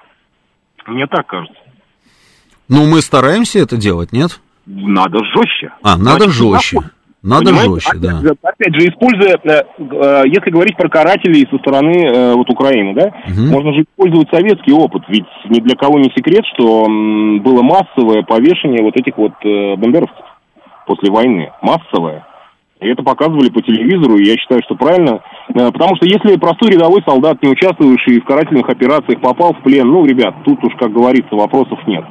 Но если доказанный факт есть, что ты издевался, что ты отрезал части тела другим людям, что ты и так далее, не буду перечислять, приятель, ну ты заслуживаешь соответствующего наказания и образцово-показательного наказания, я считаю. Потому что каким бы ты ни был военным, каким бы ты ни был, так сказать, э, обозленным, есть определенные правила, и на войне они тоже есть. А, Но если ты эти правила переступил и вдруг сам попался, ну, будь добр ответить. Это будет уроком хорошим, я считаю, что... Хорошо, других- понятно, которые- понял, позиция ясна, спасибо. Следующий звонок, добрый вечер. Алло, алло. Да, слушаю вас внимательно, да. Здравствуйте. Смотрите, предыдущий слушатель сказал грамотно все в военной обстановке. Мгм. А теперь добавьте сюда еще переговоры. А, Абрамович, наш Роман. Мгм. Чего там? Ром- вы, Роман, вы же знаете, что Украина поделена олигархами. Каждый край, каждый завод, каждое предприятие числится за кем-то. Да, это я знаю, да. Хозяева, хозяева там не власть. С хозяевами надо договариваться. Для того, чтобы не снесли полностью все предприятия, все города не развалили. Вот сейчас э, снесут основную группировку войск от Мариуполя, ну то есть Константиновка, Артемов, Славянск, э, Северодонецк, Лисичанск. Вот, Краматорск. основное направление. Мгм. Ну, Краматорск, да, Мгм. там. Вот. И в принципе, у войск развязаны руки идти дальше на Днепр. Вот, то есть, э, а здесь, как мы знаем, все хозяйство Коломойского. Соответственно, переговоры ведутся для того, чтобы, может быть, даже перекупить всех этих олигархов, перекупить, договориться, чтобы снести эту власть, всех этих нациков, кого надо зачистить, кого надо э, выдворить. И Слушайте, ну если речь идет о том, чтобы перекупить Коломойского, хорошо. Он что, так дорого стоит, или он такой принципиальный, что так Слушайте, долго его не а можем я- купить, что ли? Ну, дело в том, что Коломойский -то все активы все же на Западе. Ну и Вы что? понимаете? Да. Ну, это все заблокируется. А вот А на он же- Азовсталь, допустим, принадлежит Ренату Ахметову. Ну, и Ренат Ахметов в том числе будет участвовать. Ну, это списали, понимаете? Ахметова списали тогда, когда скинули Януковича. Ага. Отчасти, так скажем. Мы Отчасти списали или они? Уже по- Мы Нет, или а они? Он уже, он уже попал, они списали. Они списали, но он, по-моему, неплохо себя чувствует, нет? Он сейчас Ну, спонсирует ну- там украинское сопротивление просто так, что ой-ой-ой. Послушайте, ну, Мгм. понятно, у него же не один там Азов сталь. Понятно, но тем не менее, Нет. Азовсталь. Вот я почему-то А- жду, а когда если- пойдут а если- самолеты, которые начнут тоннами бомбами равнять эти цеха этой А Азовстали. если он не будет сейчас э, спонсировать э, украинскую армию, тероборону и все прочее, его участь ждет то, что его все заблокируют. Мгм. Где он сейчас находится? Вот там он не будет находиться, понимаете, в том-то и дело. Да. Что сейчас надо выбить основную вот эту вот армию, которая бьет до сих пор по Горловке, Да. и по Первомайску. И, соответственно, тогда уже можно дальше разговаривать. Хорошо, Либо я понял, идем- про что вы говорите, но есть некоторые нестыковки. Спасибо, да, у нас новости, я буквально несколько соображений. Если мы хотим перекупить этих олигархов, ну как мы можем перекупить этих олигархов, если они сами знаете, где они сейчас находятся, как вы мне сказали, и все их активы находятся ровно там. Я помню, когда Ахметов попытался во времена Порошенко там что-то такое там как-то завибрировать, ему тут же в Британии сказали о том, что две трети того, что у него есть, тут же отнимут. И он раз и сразу, как говорится, перестроился, и все нормально. Так они, если все, все имеют вот там, то как, в принципе, они могут идти и торговаться с кем-то? Ну, это же без варианта, правильно? Давайте сейчас новости продолжим через несколько минут. Авторская программа главного редактора радиостанции «Говорит Москва» Романа Бабаяна. 19.37 в Москве, это радио «Говорит Москва», я Роман Бабаян, продолжаем работать в прямом эфире, телефон прямого эфира 8495-7373-94,8, вижу ваши звонки, друзья, сейчас, секундочку. Телефон нашего смс-портала для ваших смс-ок плюс 7 925 4 восьмерки 94,8, работает наш телеграм-канал «Говорит МСК» бот, соответственно, подписывайтесь на наш телеграм-канал «Радио «Говорит МСК» латинскими буквами в одно слово, без каких-либо пробелов, без ничего, подписывайтесь подписывайтесь. Продолжается трансляция на YouTube, пока еще подписывайтесь на наш канал на YouTube. И идет трансляция на Рутюбе, на Рутюбе тоже подписывайтесь, пожалуйста. Я понимаю, что Рутюб вам менее удобен, чем YouTube, но при этом Рутюб двигается в правильном направлении. Я думаю, что скоро там все будет очень даже неплохо. Читаю ваши сообщения. Меня поправляют, что четвертое число сегодня. Ну да, четвертое сегодня, да, совершенно верно. Еще раз ошибка глобальная в том, что советники у Путина и у, Шойгу не очень хорошие, пишет 6995. М-м. Если мы не поймаем мэра Бучи, то нам не отмыться. Почему? Вот у меня есть видео, где этот мэр там что-то такое там, собственно, рассказывает. Добрый вечер, кто-то постоянно вас глушит. В данный момент вы опять исчезли, пишет 3367. А, не знаю, что сказать, да. А, власовцы тоже говорили, что они за Россию, Максим Ветер. Совершенно верно, да. У каждого просто она какая-то своя, понимаете? У этих пластилиново-апельсиновых она своя, а у нас с вами она своя. Так, а, а, Пескову можно понять, Навка много лет работал в США, бывшая жена в Париж, сын и дочь полжизни провели в Европе, разве он мог что-то другое сказать? Вы знаете, а, Виталий, вот не надо приплетать сюда Навку. Вот абсолютно не надо Навку сюда приплетать. Вы же с ней не знакомы, правильно? А я с ней знаком лично. У Навки железобетонна наша позиция. Она не вибрирует, в отличие от некоторых испуганных людей, которые куда-то уехали. И Навка, да, она работала в США. Ну и что, что она работала в США? Многие люди где-то работали. Дело же не в этом. Навка сейчас находится здесь и она с железобетона на нашей стороне. Это я вам просто голову даю на отсечение. Поэтому не надо про навку. А, продали они нашу родину хорошо там, где задница в тепле.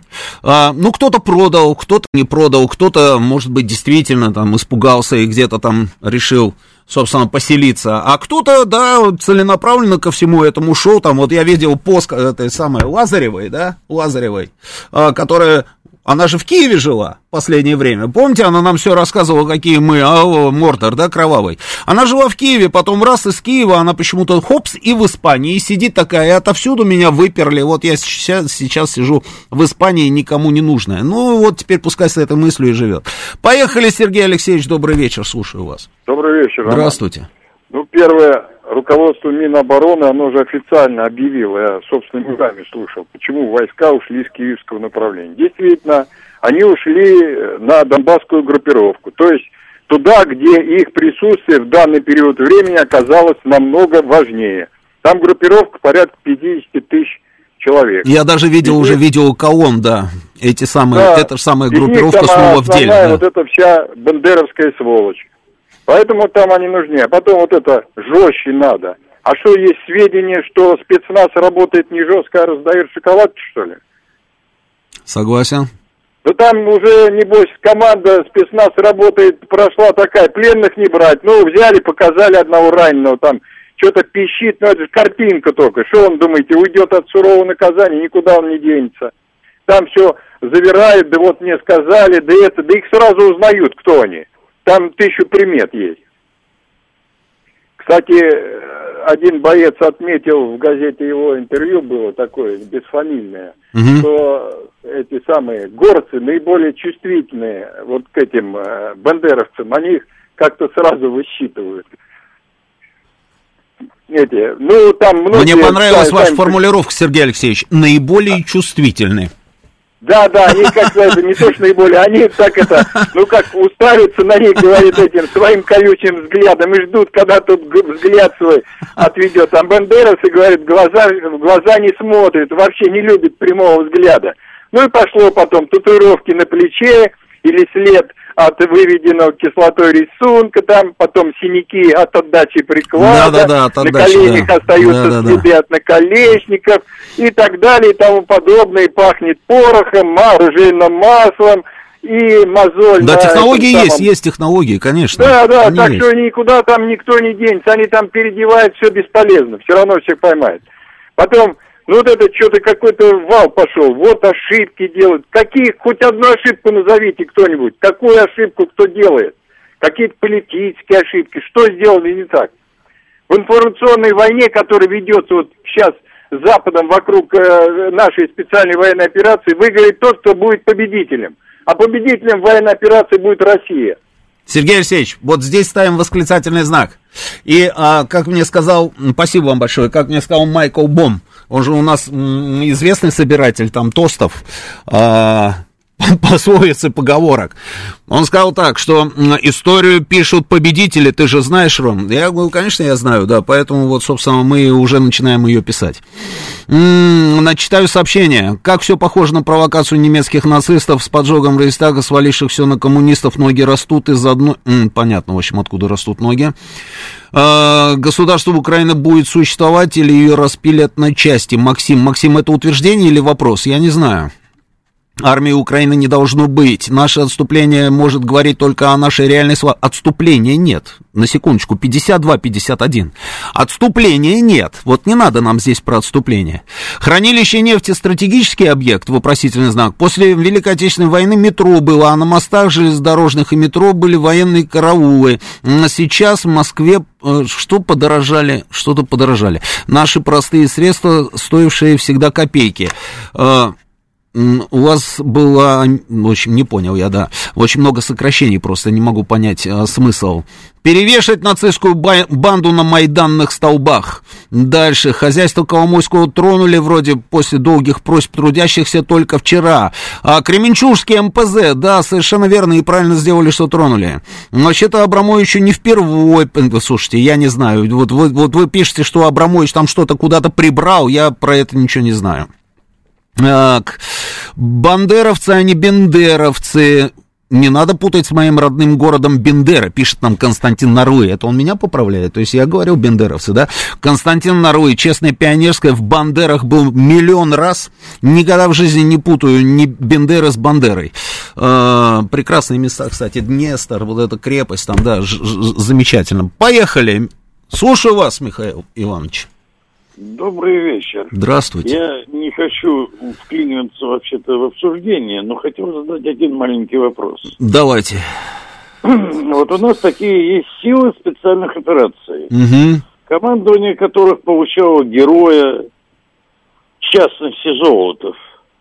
Ну, вот. А, вежливые люди. Золотов, э, Серьезно? вообще-то, начальник Росгвардии. Совершенно верно. За что он получил героя с, э, России? Мгм. За участие э, в Крыму. Вы что, это... Не, я не про это, я про силы специальных... Ну ладно, хорошо, продолжайте, да. Ну вот, Да, Силы специальных операций, зеленые человечки, вежливые люди. да-да-да. Где да, они в Киеве-то? Я что-то не понял. Вообще, существуют у нас силы специальных операций или нет? Был учрежден день силы специальных операций. Я не понимаю, где, почему их нет в Киеве, Я в понял, да, я понял, сейчас я, да, расскажу. Силы специальных операций, конечно же, существуют. А, И работают сейчас и в Мариуполе, и работают а, на всех направлениях, по большому счету. На всех абсолютно. Что касается Росгвардии, и СОБР, и ОМОН, это все тоже работает. И э, в Мариуполе, тот, да, тот же самый, на самом деле, вот этот вот, вот эти вот чеченские подразделения, это же все российская гвардия, на секундочку. Это Росгвардия, которая сейчас находится непосредственно в Мариуполе, и вы можете спокойно отследить, кто чем занимается. Эм, мы не умеем, Роман, к сожалению, это пока что мы не умеем вести современную войну, недоработки мощные в стратегии, в тактике в информационном сопровождении, это надо признать, пишет мне Виталий. Виталий, я с вами категорически не согласен. Ну, просто категорически я не согласен с вами. Что значит мы не умеем вести информационную войну? А, и что значит мы вообще не умеем вести современную войну? А то, что мы сейчас делаем, это что? Вы думаете, это все легко?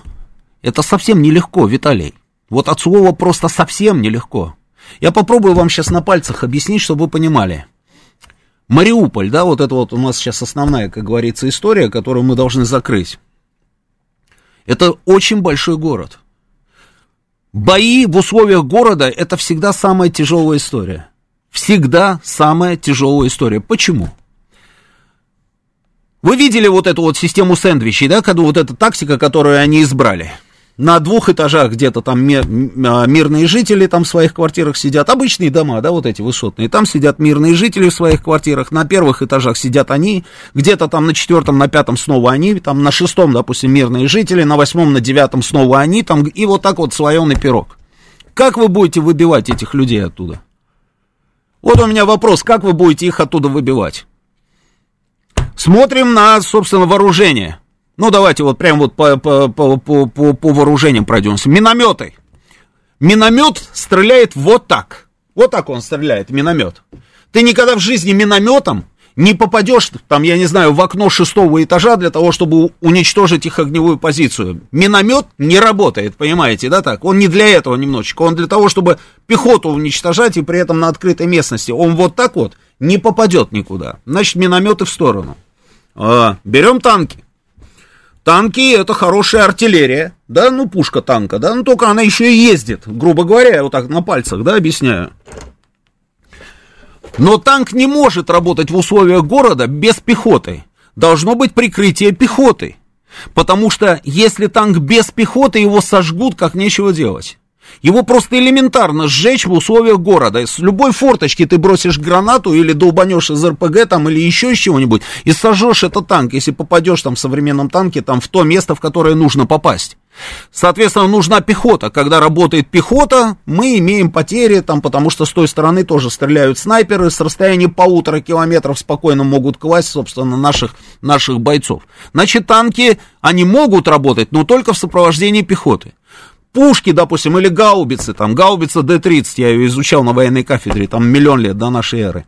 Они тоже не, не могут так стрелять, знаете, потому что для того, чтобы гаубицей попасть вот в этот дом, нужно еще пробить дом, который будет стоять перед этим домом. Это же городская застройка. У вас вот дома, вот они вот так вот хаотично. Как ты вот, собственно, под, подползешь с этой гаубицей для того, чтобы долбануть туда, куда тебе надо долбануть. Переносная, допустим, там артиллерия, да, в кавычках возьмем, там всякие РПГ там и все остальное, да. Человек выбегает, наносит, собственно, производит выстрел. Выбегает из-за угла, из укрытия и производит выстрел.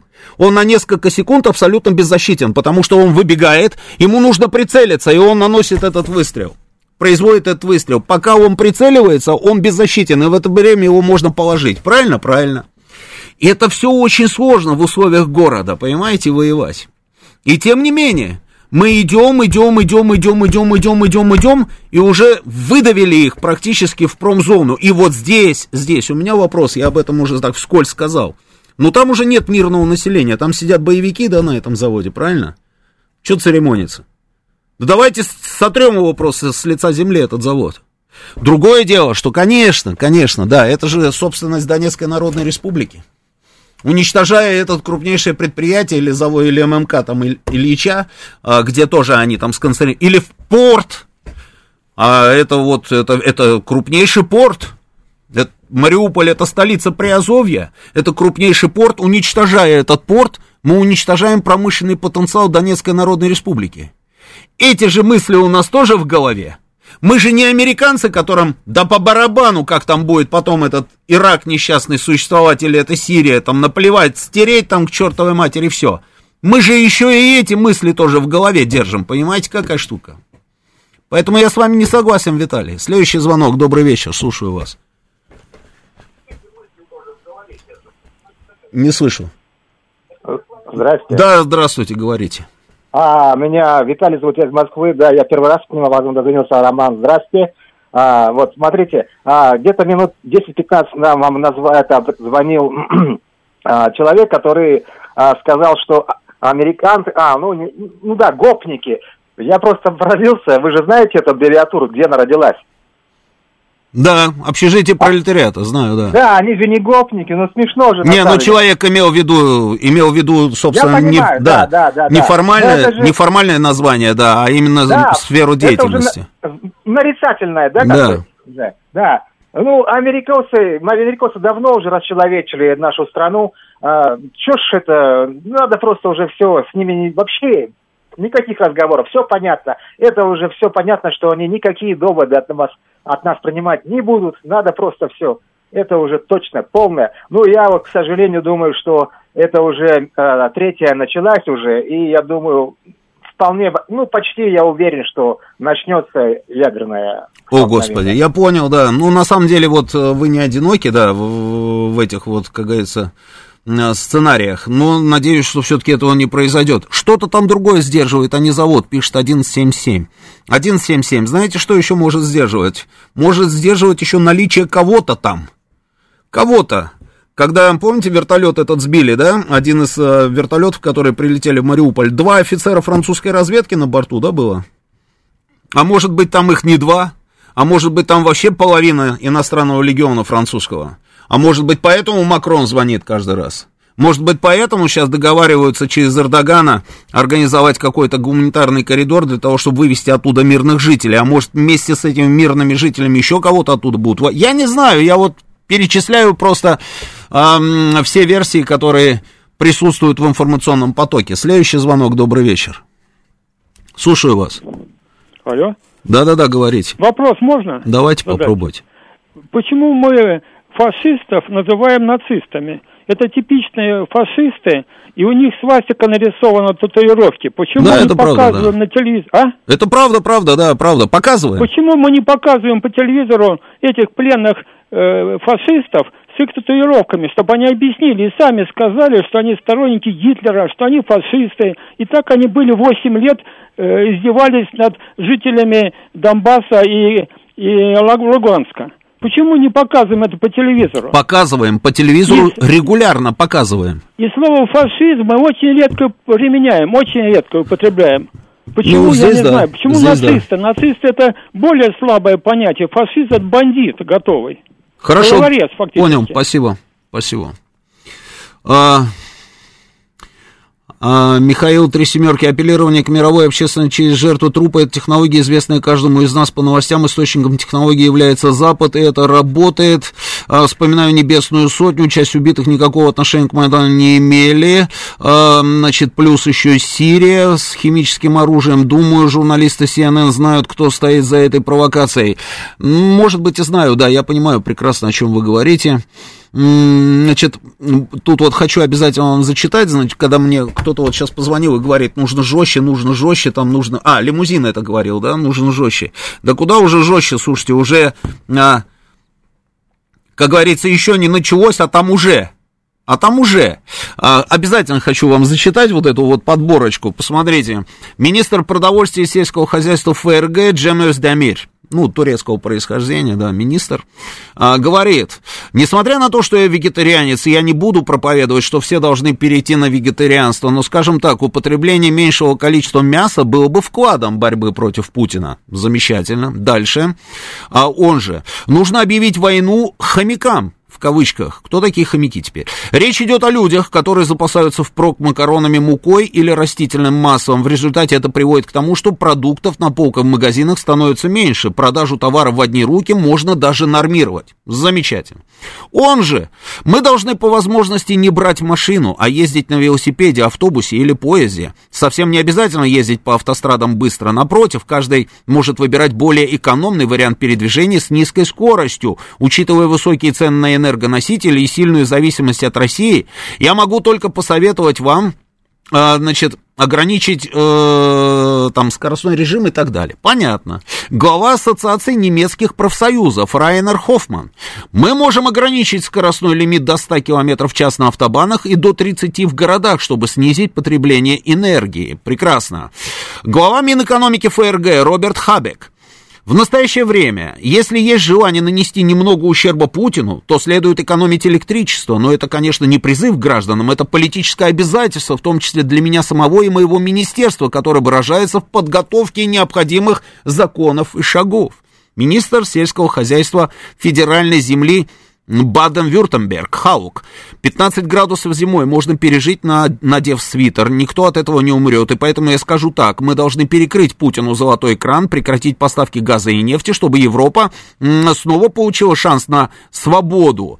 А, бесконечная история вот этой вот всей истории, э, вот этой вот э, темы, когда на зло Путину нужно там что от чего-то там отказаться. И был замечательный ролик, я вам сбрасывал его, нет? Как им рассказывают, как пользоваться, не, не сбросил, ну, наверное, видели, э, рассказывают, как душ принимать, как голову мыть, там, шампунь, там, вот это все, и каждый раз нужно, э, значит, чуть-чуть капнув на себя водичкой, там, теплое, сказать, это все во, это все тебе, Путин, это вот, вот так вот, вот ты понял, да, вот так вот, теперь мы откажемся от этого, нам хватит там буквально там вот этого всего, да, нам не нужен твой газ и нефть. Прекрасные люди, прекрасные люди нас окружают, просто замечательные, да, давайте пару звонков, да. Добрый вечер, слушаю вас, говорите. Э, здравствуйте. Ларек Марек пишет, просите ради бога. Лепс красавчик дал концерт в госпитале. Согласен с вами, Ларек Марек. Да, слушаю вас, говорить. Да, да, согласен полностью. И, вы знаете, да, это же уже просто, ну, чистая кащенка, там, капнуть шампунь, там, что-то. Ну, видели же, да, этот ролик? Да, да. И это вот, э, вот такая вот э, информационная война против России со стороны Запада, ну, в стиле Кащенко чистая. Но, тем не менее, видите, видимо, в медиа, а, в своих западных медиа, они очень сильно эту бучу раскрути, раскрутили. Угу. Вот сейчас вот бриташка... А еще, еще это... нет, я думаю, что еще впереди все. Да, ну вот бриташка заблокировала, да, вот э, одно из да, да, да. рассмотрений ВОН, которое мы... И сегодня мы на вечер снова предлагаем, чтобы разоблачить этот фейк, и не дать им возможности, да, вот да, дальше да. это раскручивать. Сейчас опять высылаются российские дипломаты и прочее. А так, видите, ведь ну, военные эксперты что говорят? В России нет всеобщей мобилизации. А в Украине есть эта мобилизация, и там 600 тысяч прошло через АТО за 8 лет. Поэтому то, что мы еще даже полтора месяца спецоперации, меньше полтора, чем полтора месяца проходит, я думаю, мы всю их все-таки военную инфраструктуру уничтожим, от военных аэродромов до вооружений военных складов, скопления войск. И мы, мне кажется, нас все-таки ждет успех в этой спецоперации, и все в этом плане будет нормально. А спасибо дальше, большое, спасибо большое, да, вот на этой позитивной, собственно, ноте мы и поставим запятую. Сейчас у нас будут новости. Я с вами согласен. Я с вами абсолютно согласен. И что вот я еще почему верю, собственно, в то, что нас ждет успех, да потому что ну, и справедливость на нашей стороне. Вот чувствую я, понимаете, это вот это же не описать, а, почему человек чувствует.